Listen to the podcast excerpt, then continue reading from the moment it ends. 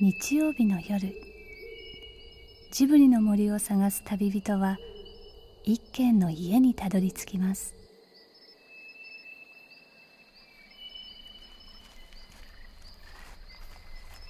ジブリの森のラジオの川のほとり。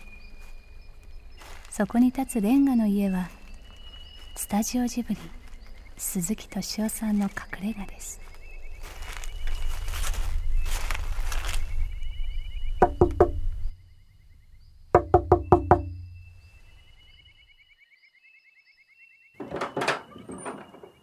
気になったのはね調べるっていうこととね知るっていうのの違い。知りたいんですね僕も。知りたいけれど調べたいと思わない。これが僕の個人のことなのか それとも一般に当てはまるのか。この情報化社会の中でねみんないろんなことを調べるのに対応してるでしょ。ですごい大真面目にやってるじゃないですか。だからこれいつまで続くんだろうってすごい気になってるんですよ。要するにコンピューターっていうのはよく言われるのは外部装置。その中にいろんなもの詰まってる。これをね持って歩けばね鬼に金棒って言われてるけど本当かってことなんですよ、もう調べるのはいいって。なんてこと思ってんのよ。どうもここへ来て人間はね知りたい欲求がものすごい強くなってるなって。それはどういう形で起こるんだろうあのね今日の話はやっぱりすごい象徴的なのはね、うん博報堂の藤巻っていう人がね、ええ、これでやってこれたんですよ藤巻さん。何にも調べないんですよ。でも今はもうこうやって生きてるわけでしょ？そうするとこれ一体何すかこれ、うん、何にも調べてこないわけでしょ？よく生き抜いてきたねしかし。いやいや。いやじゃあしたら？今の話全部入ってるんですか？え？入ってるんですか？いつもこういう感じでずっと進んでいくんですか？そうですよ。あそうなんですか、うん、あの初期の頃ですけれど7時間喋ってましたよね。そうなんですか。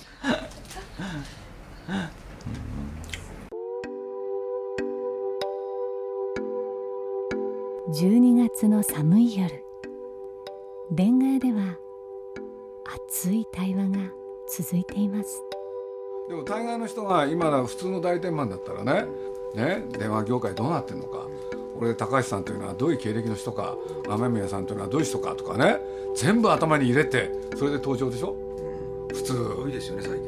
絶対そうですよね。昔そんなことなかったけど最近そうですよね。そうでしょ？なんでそんなことまで知っちゃってんのっていう。そうやっぱり調べた結果でしょ、えー、そうそうそうですそうです。そう今日なんかもね、うん、だって聞いてりゃねずうずしい話でしょ？今携帯電話ってどうなってんですか？っつって。解禁されたばかりのスマートフォンアンドロイド au が話題の KDDI 株式会社代表取締役執行役員専務の高橋誠さん。新規ビジネス推進本部長の雨宮武俊さん。そして博報堂 DY メディアパートナーズの藤巻直也さんらと始まったお話は携帯の未来から世界の行方あの僕の知り合いっていうのがね僕の周辺にもね実はこういう人がいっぱい増えてるんですよ。いろんな情報の遮断、うん、新聞読まないとかね、うん、テレビ見ないとかね、うん、でインターネットも見ないとかね。そういう状態に自分を置こうとする、それは分かるように気がしますよ、ええ、本当どうなっていくのかなと、やっぱ考えてみたんですよ。ね自分がものを調べる時どうしてるのかなって。これである時期確かに僕もねウィキペディアって使ってみたんですよ。使ってみたけどね、えー、これは僕に限ってかもしれない。例えばあることを調べる。で読むでしょ。でその時は一瞬わかる。でも忘れちゃうんですよね。でなんでだろう。って鈴木さんは昔の本からやっぱ引っ張ってくるんですね、うん、今藤巻さんの話を聞いてるとあのこの間小学館の誰々がこう話したとかあの今日たくさんその相手先の名前が出てきたじゃないですか。鈴木さんは本からで藤巻さんは歩いていろんな人と会話をして、うん、それが一応こう血になんか安易安易な感じですけどいやでもしてるから人に今日もねドワンゴの会長にお会いししたんですよ。あったまあいきなり連れてかれて紹介それで俺もまた本当無知だからなんだこのあんちゃんはって思って なんかびっくりしますよね。あ俺でや後で、だからね後で聞いたら あの人が。髪の毛は金色じゃなかった？ですあ今は黒でした。あ黒でした。なんかむ昔金髪だったあそうそう金髪。だったうん。あの見た目がだからすごいで今日話しててまた ちょっといい日にすぐ人の話でって言われるかもしれないけど。いいことですよね。いいことだよ。そう。ニコ動でそのニコ動の課金の中継だけはすごい売り上げ上げてるんですよ。あのほとんど課金で失敗してるじゃないですかみんなそのだからみんながねただになってってるから逆やりたいっていう。世界でなかなか今まで成功したためしかなくって。そう海外でもない、ええ。それが携帯電話の世界で成功してそれぐらいの1号1号ぐらいを作ってるのがドワンゴかな。彼藤巻さんと合うんじゃない？えうん。だから今日は30分だけしか会えなくて今度あのラ僕らのライブやるんですけどそれを生中継してもらうことにしてええあれだ。行動関係ないんだ。え？いやああうんまあ。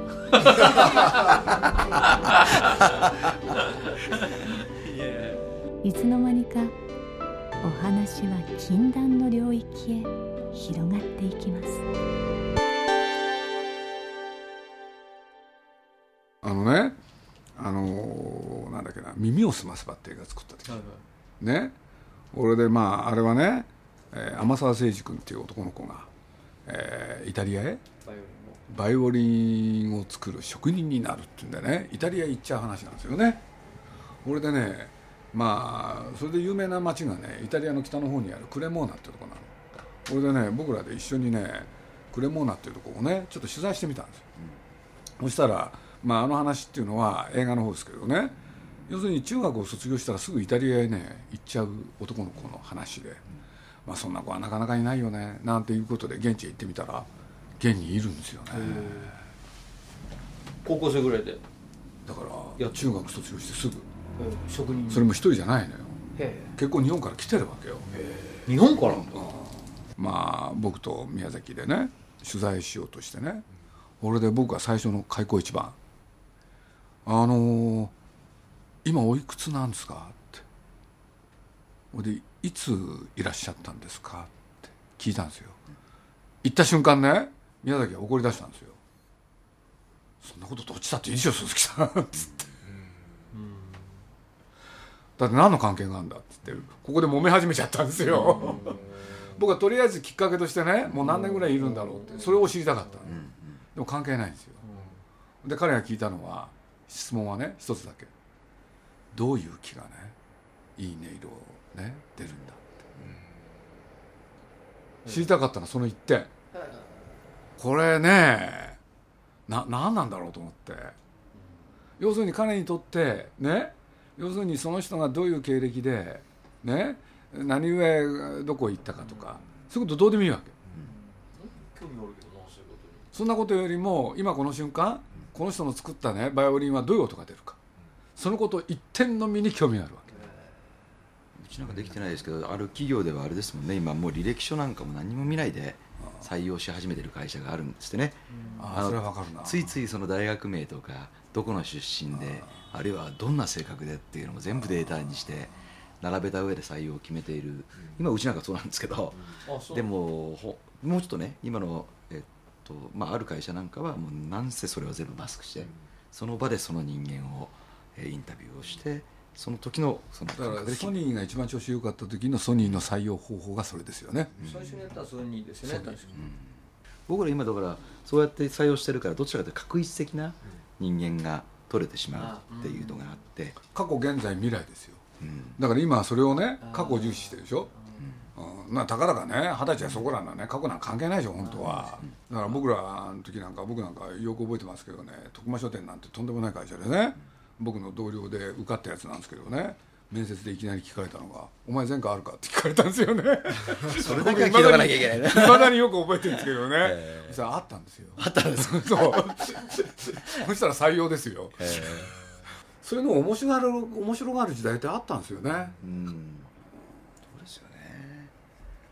昔なんか本当に夏なんかだったら昼昼飯食いに行ったらほとんど必ずビール飲んでましたけど今絶対ないですよねそんなこと。は、できないんだ。ありえないですよ。しかも昼飯食いに行く時間も惜しんで弁当買ってきて食ったりしてるし。今はあれですもんね。あのパワーハラスメントってやつがあるじゃないですか、だから僕うちの企業じゃないですけどある企業なんか男2人で飲みに行くの禁止っていうのがあるんですよ。は？なんで？すごくないですか？あの女の子と2人で行くのがねセクシュアルハラスメントダメっていうの分かるでしょ？男2人で行くと2人っきりの世界でパワーハラスメントをやる可能性がある。そうそうそう。どう思いますっていうね。いやあのだからそこまでいっちゃうと思う。ねなんとか良かったものを取り戻そうってことは起こるんじゃないかなとかね。それは可能性ありますよね。僕なんかこの元に戻ろうって気になったですもん。三丁目の夕日の映画の時の鈴木さんが考えたコピーは俺いまだに好きなんだけどあの貧乏が良かったっていうコピーで。でまあ昭和20年代の生まれと 30年代前半ぐらいまでに生まれた子供たちはやっぱり日本中が貧乏だったと思うんですよ。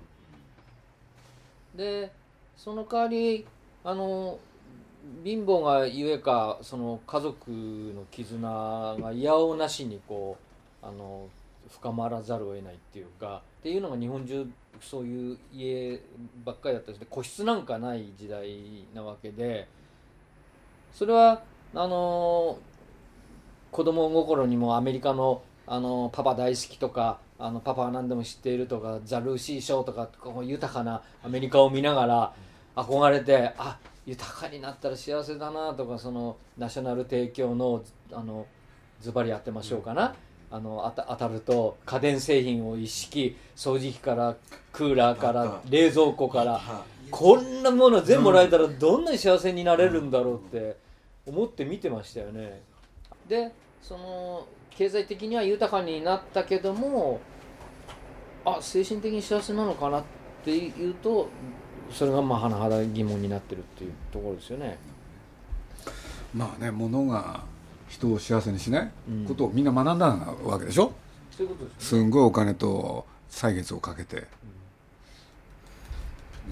ちなんかもねなんかすごくあのうちの会社なんかもねすごくそのインターネット会社とかあるいはなんか携帯電話会社っていうふうに言われてなんかこう世の中をねちょっと悪くしてる道具を作っているちょっと代名詞みたいなことをね言われること最近よくあるよね、ああるんですか？なんか携帯電話って子供を悪くしちゃってるみたいな、うんなるほど。あるじゃないですか、でも僕らのベースってやっぱりコミュニケーションカンパニーなんで人と人とをこうつなぐための会社だっていう自負心って結構やっぱあるああるんですよねいや僕は本当にうんいい方で寄与してると思います。だからその家族がもうバラバラになっちゃったのはしょうがないと思うんですよ。個室もできたりもうせ生活の時間帯も変わって。で今高校生の娘が2人いるんですけどほぼ毎日のように電話が来るんですよ。たわいもない話なんですけど。であのなんとか買ってくれとかあの何何必要とかね、まあ、そんなことではあるんですけどでもそこでこう一本のいやだけどねでもあれですよ。携帯なかったら娘とまず月曜から金曜までの会話は一切ゼロですよ。寝てからしか帰らないわけだし。1年に1回だけあったらありがたみあるよ。それはね何にもお父さんのこと分かんないわけだから立派な人に見えるかもしれなかったのよ。実はこういう言葉があったのよ。ありがたみ？要するにありがたみってのはどういうことかって言ったらね簡単にねいろんなのできるっていうとありがたみはやっぱりなくなるよね 北橋君。やっぱ携帯ができて、まあ、どこでも話せるようになったら、まあ、いつでもできるんだったらまあいいやっていうふうになってしなくなってしま長電話を、う、うん。あのまあ、本当に必要なことことだけやるようになっちゃったでやっぱりあの百科事典とか辞書とか調べるのがすごい好きだ、まあ、今でも調べるの好きなんですけど。でどこでも今 Google で検索できるようになってしまったと。まあウィキペディアでも何でもいいんですけどそうするとなんかいつでもできるからいいやと思ってこう真面目に覚えようとなんかしなくなってる自分に気づいちゃったみたいな僕は基本的にあのやっぱあのバラ色の夢を今でも基本的にね売ってる人なんですけどそういうのが好きなんですけどなんかねバラがね増加だったような気がするんですよ最近。だからね昔、アメリカで「自由からの闘争」っていう本を書いた人がいて、E.H. フロムかな？そしたらその人なんかね。要するに人間はあらゆる自由を手に入れたら一番不自由になる、そういう本なんですよね、俺でいろんな分野でねなんか僕なんかそれちょっと飛躍しちゃうけれど実際もう起き始めてるんですよやって。だって DVD が売れなくなった一つの原因はね安くなったからでしょ。ありがたみはないんだもん。簡単に手に入ったものは簡単に手に捨てるんですよ人は、これでね僕らエンターテインメント業界でいうとね明らかにもう変わりつつあるんですよ、だって今までのようにね映画を作りました。ほんで映画館にかけました。ほんでそれをね、えービデオにする。そしてテレビで放映します。でその間にいろんなあの関連商品買ってください。なんていうのがね全然そのモデルがダメになっちゃったんですよ、そう最初の映画だけですよね。映画館にだけ来てもらう。でそれ以降のいろんな商いはね全部うまくいかなくなったんですよね。もう付加価値がねどんどんどんどんそがれていく時代。要するにそれがあなんだ音楽それから出版そういうとこで最初に起きますよね。で映画もそうなるし、うん。でそれがねまあ人間ってどうしてもなんていうかな娯楽その他そういうとこに最初にね現象として現れるじゃないですか。特に最初ね僕らの業界でいうと音楽ですよ、音楽で起きたことは、えー映画の方にも起こるしあの例えばビデオとかね。それから今のあの本にも起こる、でそれが僕はその後は一般企業にも波及していくんじゃないかなって気がしてるんですよ、だからまあ僕なんか分からずに言ってるのはねそのいわゆる携帯電話っていうのもね僕は劇的変化を遂げるんじゃないかなと勝手に思ってるんですよね、そこでのソフトその他も。だから僕がまああのある種の提案。要するに調べるのに対応してそれに一生懸命になってるとひどい目に遭うんじゃないかなっていうのは僕の仮説なんですよ。でもでも携帯電話なんかも本当この20年間で劇的に変わってるんですよね、はいはいはいはい。あの調べるっていうのはここ23年の話でその形も変わってくるし本当にそのだから言われるように今がとどまるはずがなくてね。どこどこ行くんですかね？あの携帯電話っていうのがね今断然に変わったのはずっとあの自分の一番身近にある存在であることについてはこれはあんまり変わらないんじゃないかなと思う,、思うんですよねできることはどんどん変わってくるかもしれないけどこれはなかなかね変わらないもんじゃないかなっていうのは最近は思っていること。で携帯電話はやっぱり今ここにあることによってあの調べるだけではなくていろんなことがもうできてしまうようになったのでそれによってそのなんとかなあのいろんな人とつながっている一つの接点になってしまったのでこれについてはねあんまり存在感は変わらないような気がしてるんですね。できることは明らかに変わると思いますけど。どうなるんですかね。でその便利さは便利さとして享受したいんだけれどもう一方でね抽象的ですけれど不便さが欲しいんですよ。そうですよね。その不便さってなんだろうなを具体化したいんですよね。だって iPad はね成功したかどうかって、まあ、売れたことだけで言えば成功だけれどね要するに不便なコンピューター作ったわけよ。変な言い方だけれど。いろんなことできないわけ。でそれが多分ねあの昔の言葉で言えばね女子供および老人が使いやすいだろうって考えたのよ。実はそうなのよあれ多分発想として。でいろんなことできないんだもん実際。で大体ねある一定の飽和状態いくと必ずダメになるんだよ。だそういう時に何かあるんだろうなと思って。携帯電話がが使えない別荘とかね。いいんですよ本当に。いや僕5年ぐらい前かな。キャンプ場に行ったら一切携帯電話使えなくて3日4日間ぐらいいたかな。幸せだったんですよ。自分で言うのもなんだけど。でもそうそういうそういう空間ってまだ本当に出てくるかもしれない。いやだから僕ちょっとお話したやつでね、要するにトヨタっていう会社があのトヨタ市にあってね、何しろ社員2万。契約者1万。これでも日に訪れるお客さんが3万、計6万人がねそこにいる間だけは携帯電話使えない。えどうトヨタ市？トヨタトヨタの本社。社内は。そ工場内です。電波が届かないんですか？う違うのよ。写真撮るといけないから。秘密がいっぱいあるじゃん。だからその携帯電話持ってきた人はね入り口で全部預かることになる。ですごいね貸金庫みたいなやつがあるのよ。そこ一個一個自分のやつ入れるの。全員でしょ？持ってない人なんかいないでしょ今。そう。だからうちはカメラがついてない携帯電話を開発したんですその後に。本当ですか？法人のためにね会社やでもねこれそこで実際昼間携帯使えないわけじゃん。朝から夕方まで、そう実際そういうことになってる人たちがそのことに対してどう思ってるか。みんな喜んでんだよ。面白いかもしれないですね。そう。ええ本当に喜んでんの。お昼はねみんなで固まって食事してそう。話しに行くわけですよねだから会話するでしょ？俺でメールは来ないでしょ？で電話もかかってこない持ってないこれ天国なんですよやっぱり。だからもう2 3 0年前。だから1日に2つに分けることができるわけ。で夜は使う。だからヒントは不便という言葉にあるんですよ。文明がねやっぱり進化しすぎたらどっかで止めたいんだもん人は。だから理想の形態って何だろうと思って。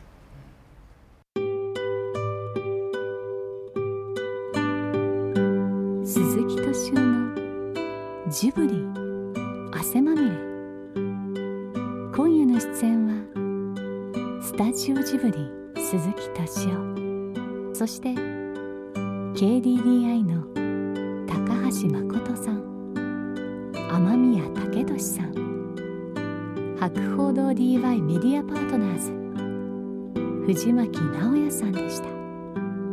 決してその幸せにしてる道具じゃないと思うんですよね。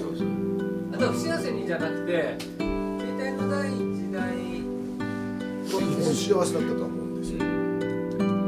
僕はあのなんていうのかな今のあの音楽業界なんか見てるとねみんなあれってあの昔あのメーカーさんがはい。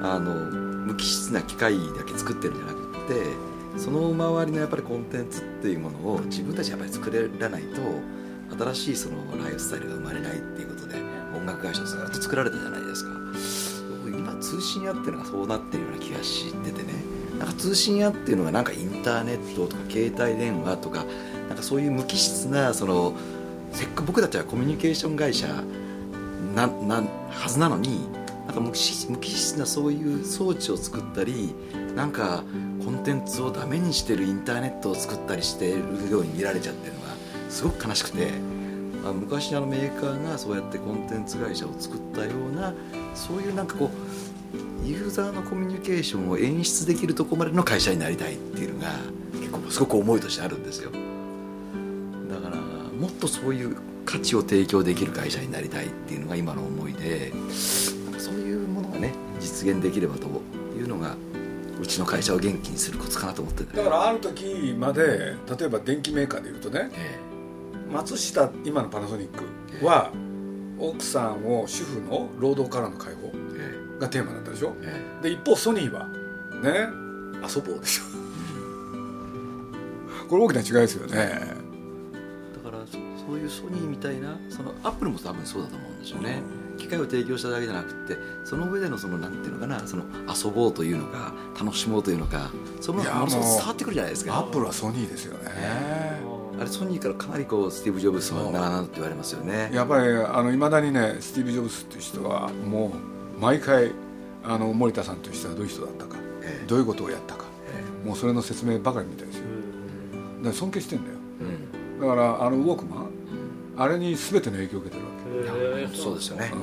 ええ。それが iPhone の誕生なのよ。へだから本来 iPhone というのはソニーがやるべき仕事だったの。それをアップルがねなぜか受け継いだのよ。そうですよね。そうですよね。遊びの道具なんだもん。ーそれでピクサーとかも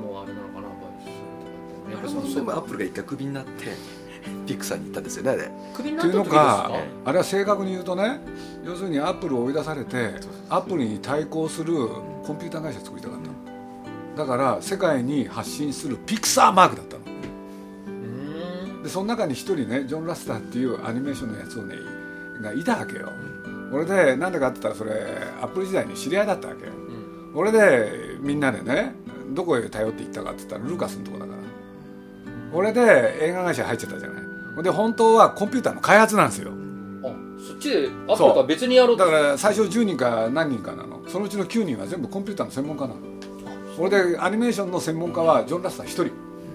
そうしたらジョン・ラスターがね作った短編がたまさかアカデミー賞短編賞を取っちゃったもんだから2年3年連続。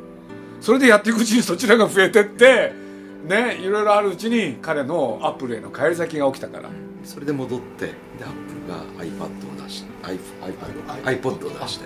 でいろんなことやってんだよ。あのピクサーっていう会社は非常に面白くてねサンフランシスコの郊外。そしたらその場所今行くとすごいいいんだけどね。でも元は荒れた地域だ。麻薬と暴力団の。でそれをね全部買い占めて要するに会社を作ることによって環境を良くした。どん底から頂点をもうパッてやっちゃうわけじゃないですか。だからもうみんなダメだと思ってたんだよね。Windows ばっかりで。そしたらそうやって復活するんだからさ。ちょっとしたことで、まあ、よっぽど優秀優秀な人だったんだろうけど。だから何が優秀かっていうとねお客さんのマインドがあるのよ。要するに使い勝手を考えるんですよ。同じ技術がいっぱいあるのにそれをどうやって組み合わせてどうやって使ったらいいかが優れた人なの。ですよね。だから高橋さん作ればいいじゃないですかでもそうですよ 本当ですよね。お二人で。その気になればね KDDI さんもそそうやれる可能性十分あるわけですよね。えー、と技術の進化によっていろんなことができるようになったのでいろんなことができるっていうのはいろんなアレンジもできるようになったので、そのでもユーザーもすごく多様性多様化してきてるからその人たちに応じたその入り口っていうのがどんどんできてくるような気がするんですよね。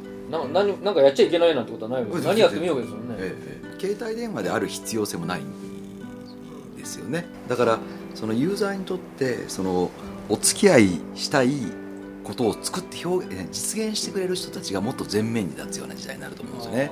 キャリアだから関係なく。あ関係なく。だからアップルっていうのがそういうことを実現してくれたのでユーザーはアップルを使い始めたりああるいはその例えばジブリさんが作られるなんか携帯電話みたいなものがねそのながあったとしたらねそういうものが世の中に出てくる時代になるんです絶対それは少し考えたのよ、そういうことも、うん。こんな CM 作ったらどうなんですかね。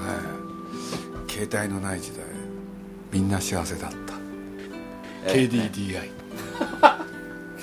願いしますよねいやそうですよね。これはね。これすごい話題呼ぶでしょうね。大丈夫でしょうね。ついに諦めたのかみたいな。そうありますよね。これはもう取材だらけですよ。どういう意味ですかって。なるほど。あ面白いかもしれない。今のコピーの先に携帯でもっと人は幸せになるっていうのがあると思うんですよ。それは多分いいんじゃない。ジブリと KDDI 禁断のコラボレーションの行方はさらに来週に続く理想の携帯って何だろうと思ジブリさんが作られるなんか携帯電話みたいなものがねそのそれ家で作りましょうよ。人生がバラ色になるかもしれません この番組はウォルト・ディズニー・スタジオ・ジャパン。読売新聞。JAL 町のホットステーション。ローソン朝日飲料日清製粉グループの提供でお送りしました。